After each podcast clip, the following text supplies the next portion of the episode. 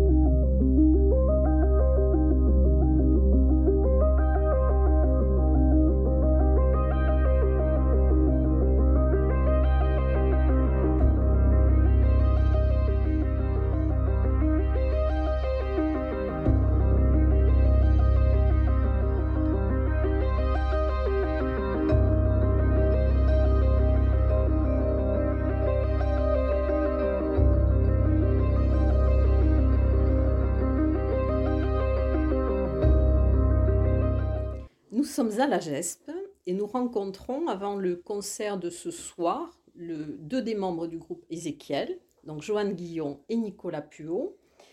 Alors, ils viennent présenter leur dernier opus, donc qui est la, mémoire du feu. Et c'est l'auteur euh, de la nouvelle, c'est un auteur de polar, Caril Ferré. Alors, vous allez faire résonner l'inattendu, car vous aimez vous mettre en danger artistique et vous êtes euh, passé maître dans l'art du contre-pied. Alors, euh, bon, ce concept album est particulier puisqu'il euh, il y a une, une succession alors de, de morceaux instrumentaux et également de morceaux parlés. Donc, ben, nous allons écouter ça ce soir. Alors effectivement, vous ne faites pas que jouer, ça c'est une évidence. Vous créez des ambiances qui n'existent nulle part ailleurs. Vous alliez euh, l'artistique avec la technique et d'ailleurs même la mise en lumière de vos spectacles sont un spectacle. Alors pourquoi peut-on parler de l'esthétique d'Ézéchiel? En tout cas, c'est une affirmation que j'ai lue plusieurs fois. En fait, je pense que ça vient du fait que, en fait, du fait euh, qu'à la base, Ézéchiel, euh, donc il y avait des musiciens, mais il y avait aussi Yann qui fait pas, qui est pas sur ce projet-là, mais qui euh, dès le début du groupe, donc euh, au début des années 90, faisait des études aux Beaux Arts et qui a toujours allié l'art graphique et la musique. Et à bout de quelques années, il s'est plutôt orienté que vers le graphisme. Mais donc, tout ça pour dire que euh, on n'a jamais fait appel à un graphiste. Ça faisait vraiment partie intégrante du groupe. Et Yann a aussi euh, toujours. euh, il a essayé très vite, euh, vie à, il s'est très vite à coder, donc à créer ses propres logiciels pour avoir toujours quelque chose d'assez interactif. Autant nous, les musiciens, qui déclenchions des lumières et des images, que après sur des installations, c'était le public qui pouvait interagir sur ces installations. Ça, ça a été vraiment quelque chose de, qui a toujours été mis en avant dans Ezekiel. Et, euh, et on s'est confronté euh, à chaque tournée à essayer de développer à chaque fois une identité, une identité graphique et visuelle qui faisait partie intégrante en fait du groupe et qui était aussi, on va dire, au, au, euh, au même niveau que la musique. Mm. On n'a jamais dissocié les deux en fait. C'est pour ça qu'on s'est toujours vu un petit peu plus comme un collectif qu'un groupe en fait. Mm. Et puis forcément aussi on a la musique, on a fait plein de collaborations avec plein de musiciens. Pour ça on a toujours aimé se confronter à d'autres Mhm. d'autres univers. Alors pour ce nouvel opus, euh, vous dites avoir dû changer l'ADN du groupe. Mm. Euh, alors pourquoi et pourquoi le choix de ce texte? Alors, le choix du texte, c'est une question. En tout cas, pour la, pour, euh, on va peut-être commencer par le texte, du coup. Ce qui est, bah, parce que Joanne avait rencontré euh, Caril, avec qui euh, ils sont devenus amis. Et il y a eu assez vite euh, l'idée de, de- de travailler ensemble, euh, qui a été euh, proposée euh, par Caril, je crois, au départ, ou par toi, je sais plus exactement. Mais... Par moi, Voilà, par toi. bref. Et du coup, euh, au départ, c'était, je crois que c'était censé être sur une forme un peu plus, comment dire, éphémère, quoi, juste pour un, un con- un concert ou une- un, un spectacle. Puis chemin faisant, comme il y a eu l'envie chez Ezekiel de renouveler vraiment encore une fois les lignes et de, voilà, de, de faire un disque qui nous surprenne avant de surprendre le reste du monde. Et du coup, il y a eu, euh, bah, il y a eu euh, avec Caril l'idée de, pousser euh, cette collaboration à l'échelle d'un album plutôt que d'un spectacle. Quoi. Donc ça c'est ça c'est pour la partie texte. Ensuite, du coup, pour incarner tout ça, bah, fatalement, vu que c'était comme vous l'avez dit, un, un disque qui allait passer de plusieurs formes, instrumentales, du, de- du, du, du chant, par, enfin, du chant euh, tout simplement, et aussi du texte parlé mis en musique. Bah, c'était pas euh, ces, ces personnages-là n'étaient pas dans les rangs d'Ézéchiel à ce moment-là, donc il a fallu effectivement aller chercher euh, du monde pour, euh, pour pouvoir incarner tout ça sur scène et sur disque. Et du coup, voilà, donc c'est vrai que ça, ça a créé, ça a ouvert vra- vraiment le. Bah, on est- enfin, je pense que. Ah, sinon, j'allais dire, Ezekiel a jamais été aussi nombreux, mais si, vous avez même été trois ou quatre fois plus sur euh, certaines tournées. Mais en tout cas, voilà, il a fallu élargir les rangs du groupe. euh, on est devenu six, et effectivement, avec. euh, euh, Enfin, moi-même, je suis une pièce rapportée, parce que je ne suis pas historiquement un membre d'Ezekiel, mais c'est. euh, voilà, c'est euh, ce disque et cette demande spécifique autour de la littérature qui a, qui a exigé qu'on que le groupe bouge un peu ses lignes, quoi. En, en termes de casting. Oui, parce que c'est un groupe qui existe depuis 93, donc il 28 y a eu 28 des, ans, quand des changements. Oui, il y a eu pas mal de changements. Oui. Et puis, Et alors là, quels sont les membres historiques qui restent Je- maintenant moi, À vous Oui. Ah oui D'accord. ils sont tous partis. Alors vous avez un peu en partie euh, répondu parce que j'allais vous dire, euh, vous aimez la collaboration, mais là au sens noble du terme. hein. Euh, voilà, donc euh, Merci de préciser. pour euh, Surtout juste en ce moment, par les temps qui courent. par les temps qui courent, voilà, il vaut mieux préciser. bien Hein ouais. Euh, pour justement acquérir une plus grande inventivité, j'allais vous dire quels sont les collaborateurs? Parce que vous venez un petit peu d'y répondre, mais il y a aussi l'aspect cinématographique qui joue un, un- rôle important. Mhm. Et est-ce que vous avez, euh, je dirais, euh, collaboré avec des gens du cinéma? Vous, Je sais que vous aimez Jim Jarmusch, par Mhm. exemple, avec des... Et quand on voit les films de Jim Jarmusch, c'est- un musicien d'abord, il s'est Mhm. construit Mhm. un peu comme ça. Alors, quand je dis collaboration, ça peut être collaboration active ou alors quelque chose qui, qui, qui déjà avait émané de ces personnes-là et que vous vous êtes un peu approprié. Bah, Jim Jarmusch, c'est sûr, puisque euh, ça a été vraiment une influence. Enfin, bien sûr au niveau de son cinéma, mais aussi des BO. Il a carrément appelé des, des noms de morceaux avec euh, Oui. certaines personnes, ces personnages euh, Oui. de ses films. Et euh, pour l'aspect euh, cinéma, c'est vraiment quelque chose où on aimerait pouvoir rentrer. On a fait un petit peu sur une série, sur un, un- un- comment on dit, un, un film à la télé. Comment on dit une- Ouais, film télé. un film Oui, télé. oui, oui. Et un petit peu de court métrage, mais c'est vraiment quelque chose, ça, qu'on aimerait beaucoup euh, euh, bah, collaborer avec un réalisateur sur un film. euh, c'est quelque chose qu'on adorerait. On attend depuis 20 ans. Un clapiche, par exemple, pour Un clapiche. Un clapiche, je verrais bien un- Très bien. un clapiche dans Si ce genre écoute. de... Oui, si vous écoutez. Euh, voilà. Mhm. Alors cette musique est hybride, c'est entre folk, électronique, euh, rock organique. Est-ce que vous avez l'impression de créer la post-chanson française? Bon, en fait, ça c'est. Il faut toujours mettre un, terme. Hein, pour, euh, toujours... Et en fait, on se trouvait que c'était mieux. Parce qu'on aime beaucoup le post-rock. Groupes comme Mogwai, euh, tous les groupes qui peuvent être sur le label Constellation. Et puis, on a un grand amour aussi pour la chanson française. Euh, le point de dé- un des points, de- deux points de départ de cet album, ça a été Alain Bachung et Philippe Léotard. Et donc, on, on- voilà, on, s'est dit, on- c'était le terme le mieux adéquat. Ça veut pas dire grand-chose, de toute façon, mais Ouais, euh, ça évoque quand même un truc en, en deux mots, je trouve que c'est assez, euh, ok, c'est assez juste. C'est parlant, ce- ce c'est parlant. principe. Ouais. Ouais. Ouais. Ouais. Ensuite, effectivement, c'est souvent pour donner euh, voilà, un outil pour que les gens comprennent et cernent vite le projet. Parce que c'est vrai que chez Ezekiel, euh, les formes sont tellement variées que Oui. c'était pas mal de, Mm. De filer cette clé-là. les gens, les gens s'y perdent. Mm. Et que- d'ailleurs, je me- c'est marrant parce que c'est, ça nous a souvent desservi par certains points, parce que notamment au niveau des, euh, de la représentation par les journalistes, où ils n'arrivent pas trop. Mm. En France, il faut vraiment. Vous êtes inclassable. Ah Ouais, oui, voilà, tout en à fait. Hein. Je pense que dans d'autres pays, c'est euh, euh, c'est- c'est c'est plus simple. Je pense qu'en Angleterre, aux États-Unis, si on peut faire. En France, on dit, ah, tu fais de la chanson, tu dois rester avec Voilà. la chanson. Et nous, c'est vrai qu'en. Si on prend sur les dix dernières années, euh, entre le Naphtaline Orchestra avec un orchestre symphonique, C'est ça. cet album, l'album d'Alban Lux qui était plus orienté euh, musique électronique. euh, on a fait un projet avec euh, Pascal Grégory, la- le Ah oui. comédien Pascal Grégory, euh, autour d'un texte euh, de Philippe Cadic, euh, Blade Runner. Ça a été un petit peu le point de départ de cet album en fait, c'est qu'on a eu une opportunité de pouvoir jouer avec lui Oui. un festival au Havre qui s'appelle Le goût des autres. En fait, ils avaient un groupe de musique, un comédien, un texte et on, fait, on fait une création autour de ça. Donc voilà, les gens, c'est vrai qu'ils comprennent plus vraiment. euh, Vous êtes hors norme. hein. Ah oui, tout à fait. voilà, c'est à vous de le dire. Ça, Oui. euh. Mm. Oui. Nous, on a l'impression plus qu'on est dans la norme, parce que euh, Oui, bon, il y a toutes les envies euh, qui s'expriment. Mais voilà, c'est ça, C'est- juste, oui. c'est juste une histoire Oui, de. oui.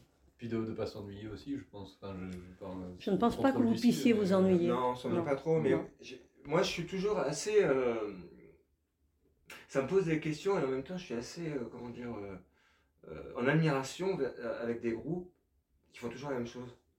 Et qui arrivent quand même à se renouveler. hein, Ouais. euh, mais c'est vrai que c'est- nous, c'est un, un concept qu'on a qu'on n'a jamais. euh, je pense qu'il y, y a une- raison à ça aussi, c'est que au tout début du groupe, le groupe qui nous a le plus influencé s'appelle Fishbone. Et Fishbone pouvait euh, faire euh, du ska, du reggae, du hardcore, du metal dans un seul album. Mhm. Et ça, je pense que ça a nourri ce truc-là en disant Ah bah tiens, euh, si Ouais. eux le font, pourquoi pas nous? Mhm. Alors vous tentez, moi je pense, un, un pari audacieux dans, dans cette mémoire du feu, parce que vous avez construit cela comme euh, l'avait fait Gainsbourg à un moment donné pour Melody Nelson. C'est son, c'est, il y a un fil musical avec des histoires entrecoupées. Bon, alors vous déjà, euh, ce n'est pas comme Gainsbourg. Gainsbourg avait fait un flop. Euh, et après, c'est devenu quelque chose de très culte. Alors que vous, déjà, vous êtes salué. Déjà, donc c'est. Et voilà, alors, qu'est-ce qui vous. euh, voilà, alors, ces deux histoires. euh, je suppose que c'est Caril Ferré qui a conçu l'histoire. De, Ouais. Alors que. Bon, et Gainsbourg, lui, s'était servi de Nabokov, sur la Lol- Lolita de Nabokov. Ouais. Voilà, pour euh, construire son. euh, Ouais, aussi. Mm. voilà, alors. Ça, c'est euh, fou que vous parlez de Melody Nelson parce que c'est un des points de départ de cet album aussi. Ah oui. Ouais.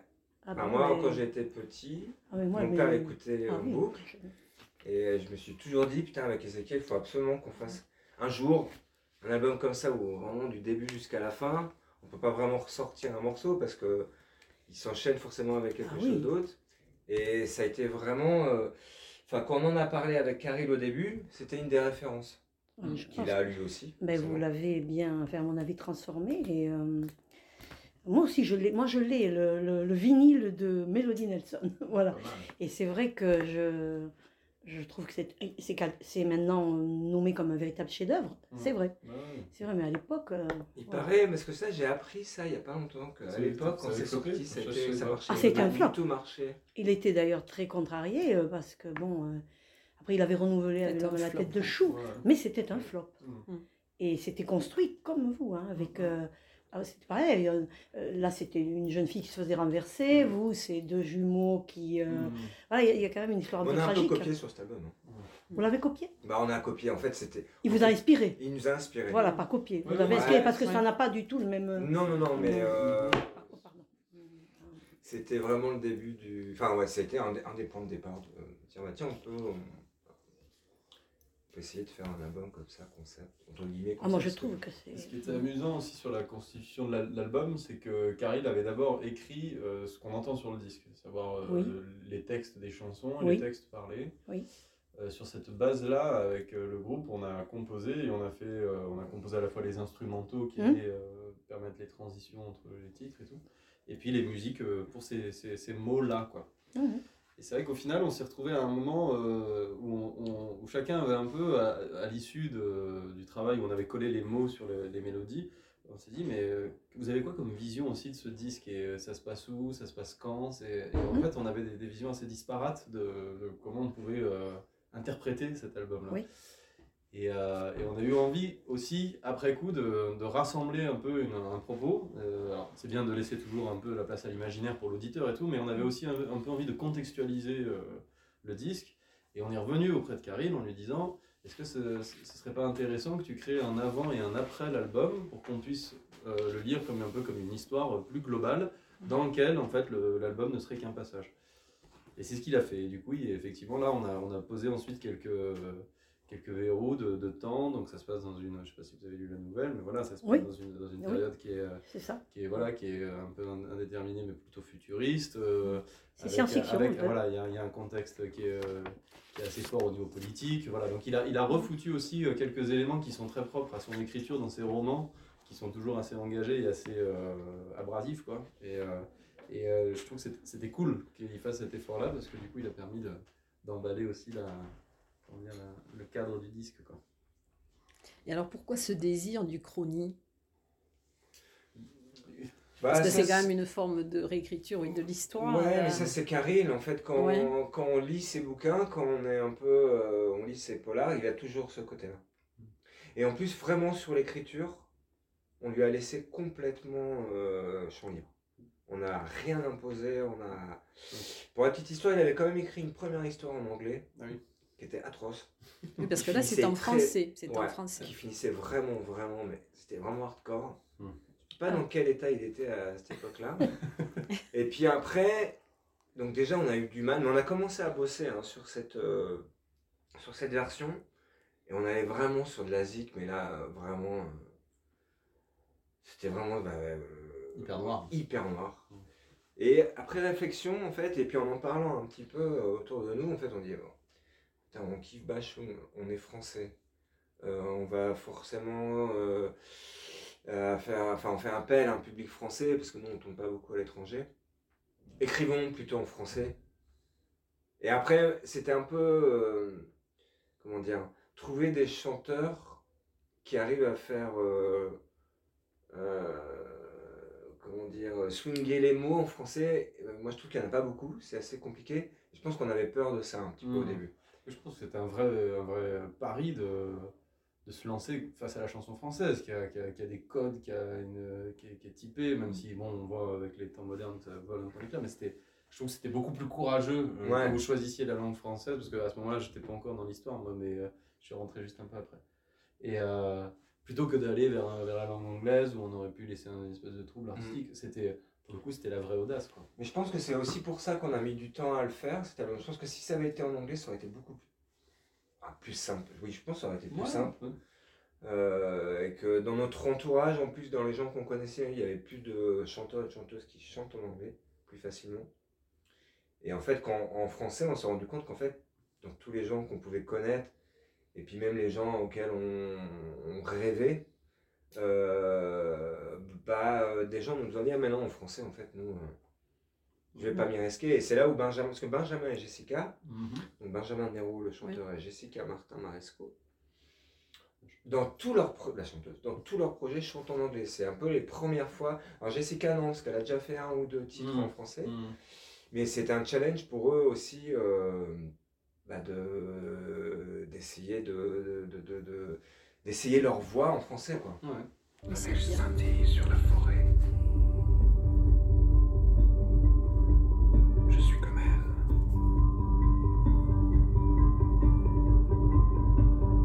Tranquille et muet.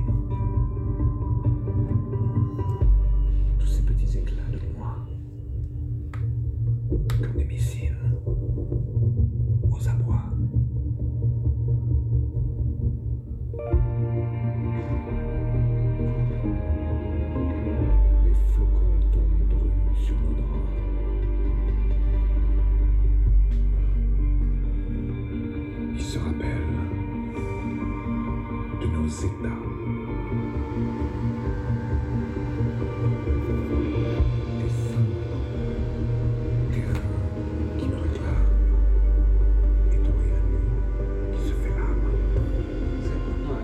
C'est Diane et Duane. Et c'est vrai qu'elle a une très belle voix. Enfin, Oui. Les deux voix sont très belles ensemble. C'est très une qui est très rocailleuse. Mhm. Très... Ouais, ouais, Je trouve que ça fait un bel ensemble. Ouais, tant mieux, c'était l'idée, ouais. Alors vous aimez la musique, bon, sur, éminemment visuelle, alors ça fait oxymore, musique visuelle. Et euh, bon, alors je, on a déjà parlé un petit peu du cinéma, mais on va peut-être y revenir avec la question pourquoi le titre Ézéchiel?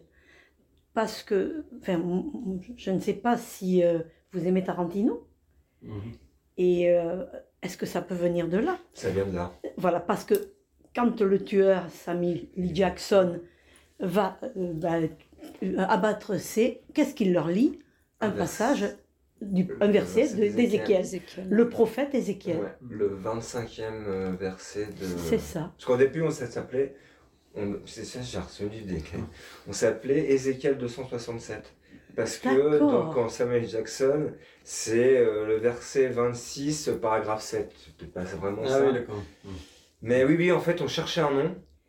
Et en fait, on a tous maté Pulp Fiction euh, bah, quand il est sorti. Ouais, ouais. Ou peut-être l'année d'après, parce qu'on avait loué en, au vidéoclub, en magnétoscope, chez le père de Mathieu, l'ancien batteur, qui nous, qui nous laissait euh, sa maison de temps en temps. Euh, des fois, il n'était pas déçu. Mhm. Enfin bref, ça c'est autre chose. Et, euh, et du coup, on avait regardé le, le film, on cherchait un nom, et là, quand Samuel Jackson, Ah oui. euh, Malor, Ezekiel, on dit C'est ça. Alors moi j'y ai pensé parce qu'après je me suis dit, bon, l'allusion biblique proprement dite, euh, Mm. je- sachant que vous aimiez beaucoup le cinéma, je me suis souvenu que dans Pulp Fiction, il répétait toujours ah, cela. ouais? Ah bah ça alors. Ah ouais, vous voyez hein? Ouais, bien joué.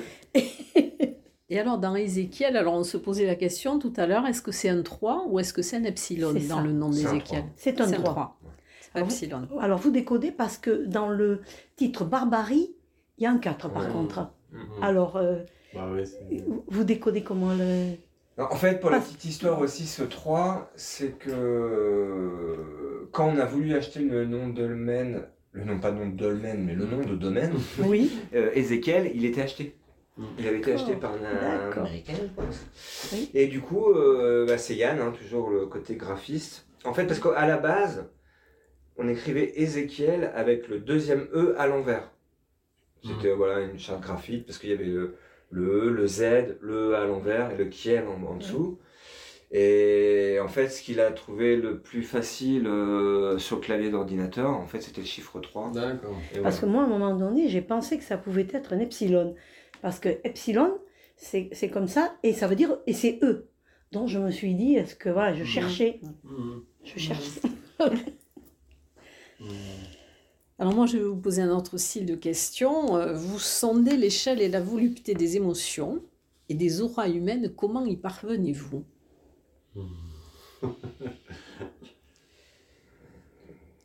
À travers la mémoire du feu spécifiquement, vous voulez dire ou, Non. ou globalement? Globalement. Je pense que c'est un état d'esprit Mhm. Euh, et, et qu'on a, on a euh, en fait avec Ezekiel on sait jamais euh, parce qu'on en fait au, au début on, voilà on était sain et en fait très vite on s'est retrouvé à trois et beaucoup avec beaucoup de machines et on a toujours enfin ça a toujours été un, une envie d'aller vers les gens Mhm. vraiment de pas rester entre nous euh, euh, en plus on a euh, comment dire euh, on se sentait un petit peu limité. On s'est toujours senti un petit peu limité mais dans le bon sens en disant en fait il y a des choses qu'on qu'on sait pas faire mais il y a plein de choses que je sais pas faire. Par contre en tournant toute l'année en rencontrant des gens dans des salles un programmateur de salle me dit ah j'ai rencontré un groupe ça m'a fait penser à vous est-ce que vous pouvez pas faire une rencontre? Nous on a accepté toutes les rencontres tout le temps à chaque fois qu'on nous proposait euh, ça, ça le faisait ou pas sous, sous- genre très souvent ça le faisait hein. Ouais, mais on a toujours été assez ouvert et je pense que dans notre vie de tous les jours aussi Mm. moi je j'ai- moi je fais pas trop de différence en fait Euh, mais entre ce que je suis euh, tous les jours et comment je suis en tant que musicien dans mon métier parce que moi j'aime Vous j'aime êtes bien vous, c'est un voilà. métier, je Oui. suis moi Oui, vous êtes vous. Bon bah, avec les défauts aussi hein, bien sûr Ah mais bien c'est peut-être aussi au niveau de, puisque vous utilisez quand même certains instruments, et je pense qu'au niveau de, euh, de l'acoustique et peut-être des vibrations, effectivement, ça doit avoir une incidence sur le- l'environnement. Possible, ça c'est difficile à, à dire. Quoi. Mhm. mais...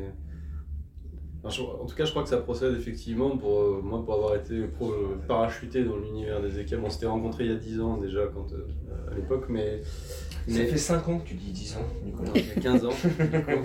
C'est 2008, putain. Et du coup, euh, mais du coup, c'est c'est vrai que c'est quelque chose qui fonctionne vachement euh, sur un principe empathique, un principe de euh, ouvert, d'ouverture, d'ouverture de curiosité. Et c'est ça se, ça se lit euh, vraiment dans la manière dont on fait la musique. C'est quelque chose de pas du tout ramenard, de pas du tout, euh, euh, je sais pas. euh, je- je- les mots qui me viennent, c'est hautain, etc. Machin. Il n'y a pas de, il y a pas de, voilà, il y a pas de il n'y a pas de, de, de préciosité. Voilà, c'est Oui, ça. On est dans, un rapport où c'est. Et je pense que c'est peut-être ça que vous entendez dans la musique, c'est cette Mm. espèce de, de, voilà, de- d'énergie euh, assez simple. assez vibration, qui- qui vibration, se- ouais. voilà. De toute façon, c'est euh, vraiment une histoire de nature, je pense, plus qu'une histoire de le- vouloir le transmettre par des notes. C'est Oui, juste oui. que c'est comme ça que la musique d'Ézéchiel est transmise. Pour. Est-ce qu'on peut revenir deux minutes sur un album qui, moi, m'a euh, vraiment euh, énormément plu et c'est euh, vraiment c'est Naphtaline et je crois d'ailleurs qu'on dit bien que vous avez changé de cap à ce moment-là. J'ai lu ça, mais je trouve que c'est berceuse. Enfin, il, est, il est très beau c'est- c'est- cet album, le- le- la mémoire du feu aussi. Mais moi, alors j'aime bien, vous savez, comprendre. Vous avez une chanson dedans qui s'appelle Léopoldine. Mm. Alors moi, la seule Léopoldine que je connaisse, c'est une référence littéraire, c'est la fille de Victor Hugo. Alors, est-ce pour elle que vous avez... Ah, c'est marrant parce qu'on en parlait il y a deux jours. C'est c'est dingue. Euh, en fait, le nom euh, de ce morceau a été trouvé par Yann, et- qui fait plus partie du groupe maintenant, et en fait, je lui ai jamais demandé. Ah. Jamais. Parce que, Et, euh, mais je pense que ça vient de là. Bah oui, oui, il y a ce- Forcément. Oui, parce que vous, vous aimez la littérature, on le voit. Et c'est vrai que, bon, la vie de Victor Hugo, Léopoldine, elle, marche, elle marque un... un- un- c'est avant le tombeau et après le tombeau dans, Mm. tombeau dans l'œuvre de Victor Hugo. Mm, mm, Et bon, Léopoldine, c'est vrai que moi je ne connais que celle-là. mm. Alors je me suis dit, est-ce que ça peut être cela C'est pour ça que Je je, pense que c'est ça. Ouais. je voulais vous le demander. Yann le dirait mieux, mais Ouais. Bon. effectivement. Alors moi c'est marrant parce que moi c'est Lux qui me plaît beaucoup. Ah bah oui. mais c'est- oui, il n'y en a pas les mêmes, euh, Ah non, mais- les mêmes goûts et les mêmes, euh, voilà, les mêmes perceptions. Heureusement.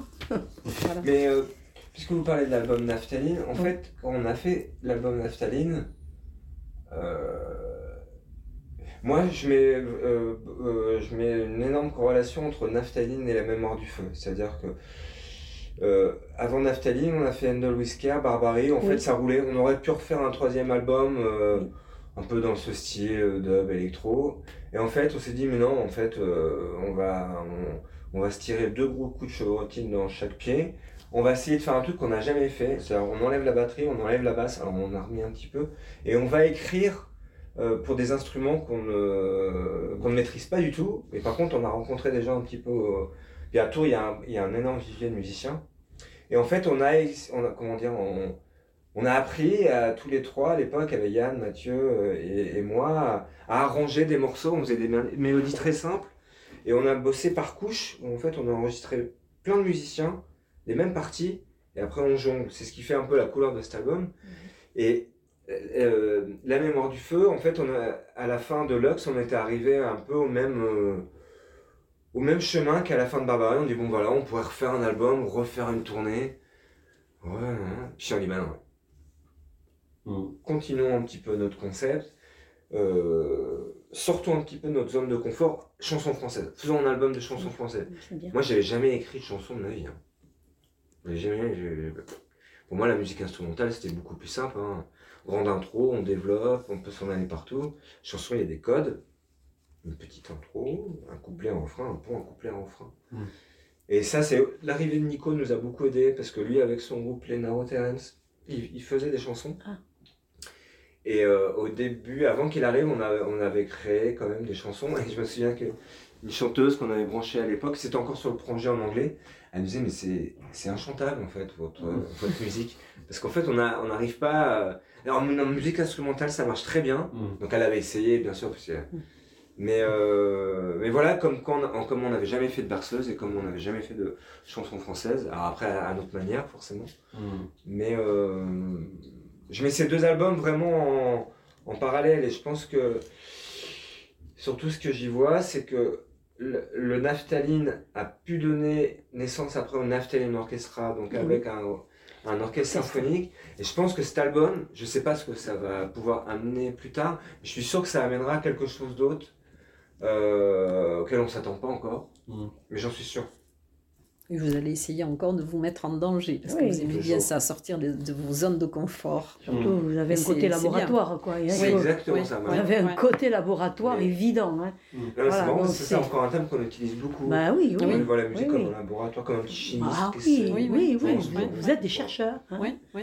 Voilà, des- moi j'avais je pensais archéologue qu'il de y a- l'âme. ouais. euh, Est-ce qu'il y a voilà, des ingénieurs du son dans votre groupe? Non C'est. Moi, je le suis un petit peu parce que j'ai toujours Mm. baigné là-dedans. Après, je me dis pas ingénieur du son, mais je, Mm. je, je, je- on va dire que je maquette euh, un, voilà, plus, plus, plus, où je, puis je sais où je vais. Enfin, je- j'ai quand même une idée. euh, Mm. Parce que je pense que voilà, je fais des, des, des synthés, des, les sampleurs, les ordi depuis euh, plusieurs euh, années maintenant. Et, euh, et puis, c'est quelque chose que j'aime beaucoup. Si, Mm. si un jour euh, j'arrête la musique, je, je sais pas si j'arrêterai, mais j'aimerais bien être ingé- je ferais ça, je ferais ingénieur du son. Et alors, est-ce que la pandémie euh, a augmenté votre créativité? Est-ce que ça vous a permis justement de mettre euh, des choses. euh, Bah, le processus était engagé avant, donc du coup ça nous a, ça nous a juste permis de, de creuser la chose, de, bah, De de la peaufiner, sculpter un peu mieux. peaufiner, quoi. ouais. Ouais, voilà. Euh, ensuite, euh, sur des projets perso, euh, à côté des équelles, oui, on a, on a pu, ça nous a donné du temps pour créer, effectivement. Ouais. Ensuite, est-ce que ça a eu un impact vraiment sur le propos euh, de ce qu'on a pu faire à ce moment-là Personnellement, moi pas. Je, je Mm. crois que ça ça m'a juste euh, permis de dégager du temps pour le faire, mais pas tellement Ouais. euh, en faire un thème de chanson ou un, thème un sujet d'album. quoi.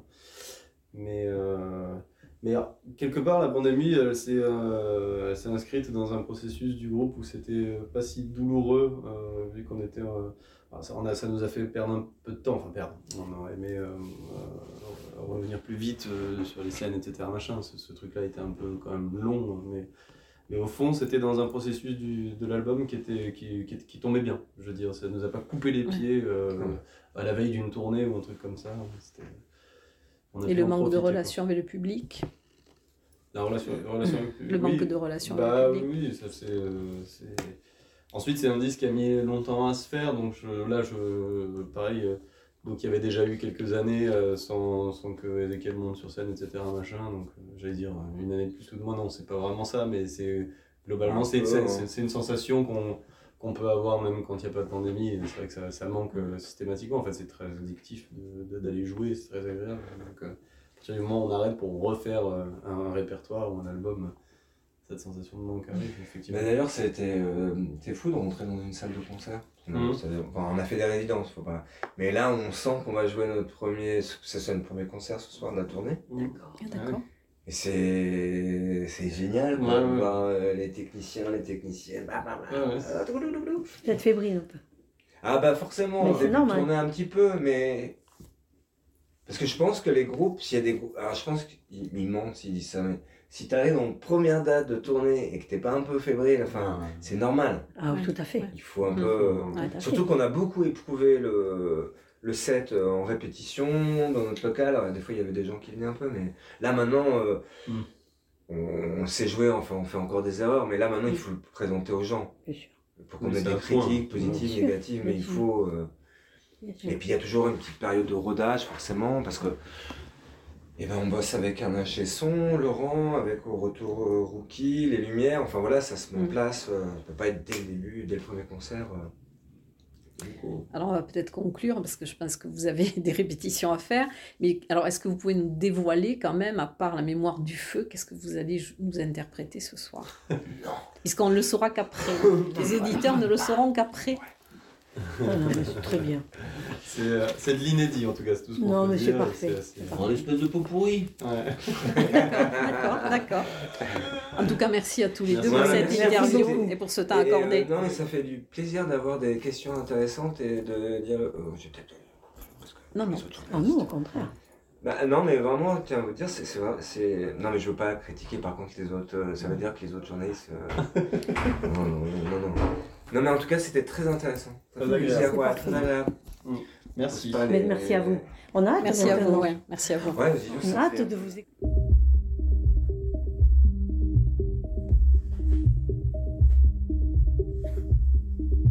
L'imagination jouait des tours de Marindossal qu'il a piraté sur le tard. Diane vivait seule, dans une tour de métal n'avais pas prévu.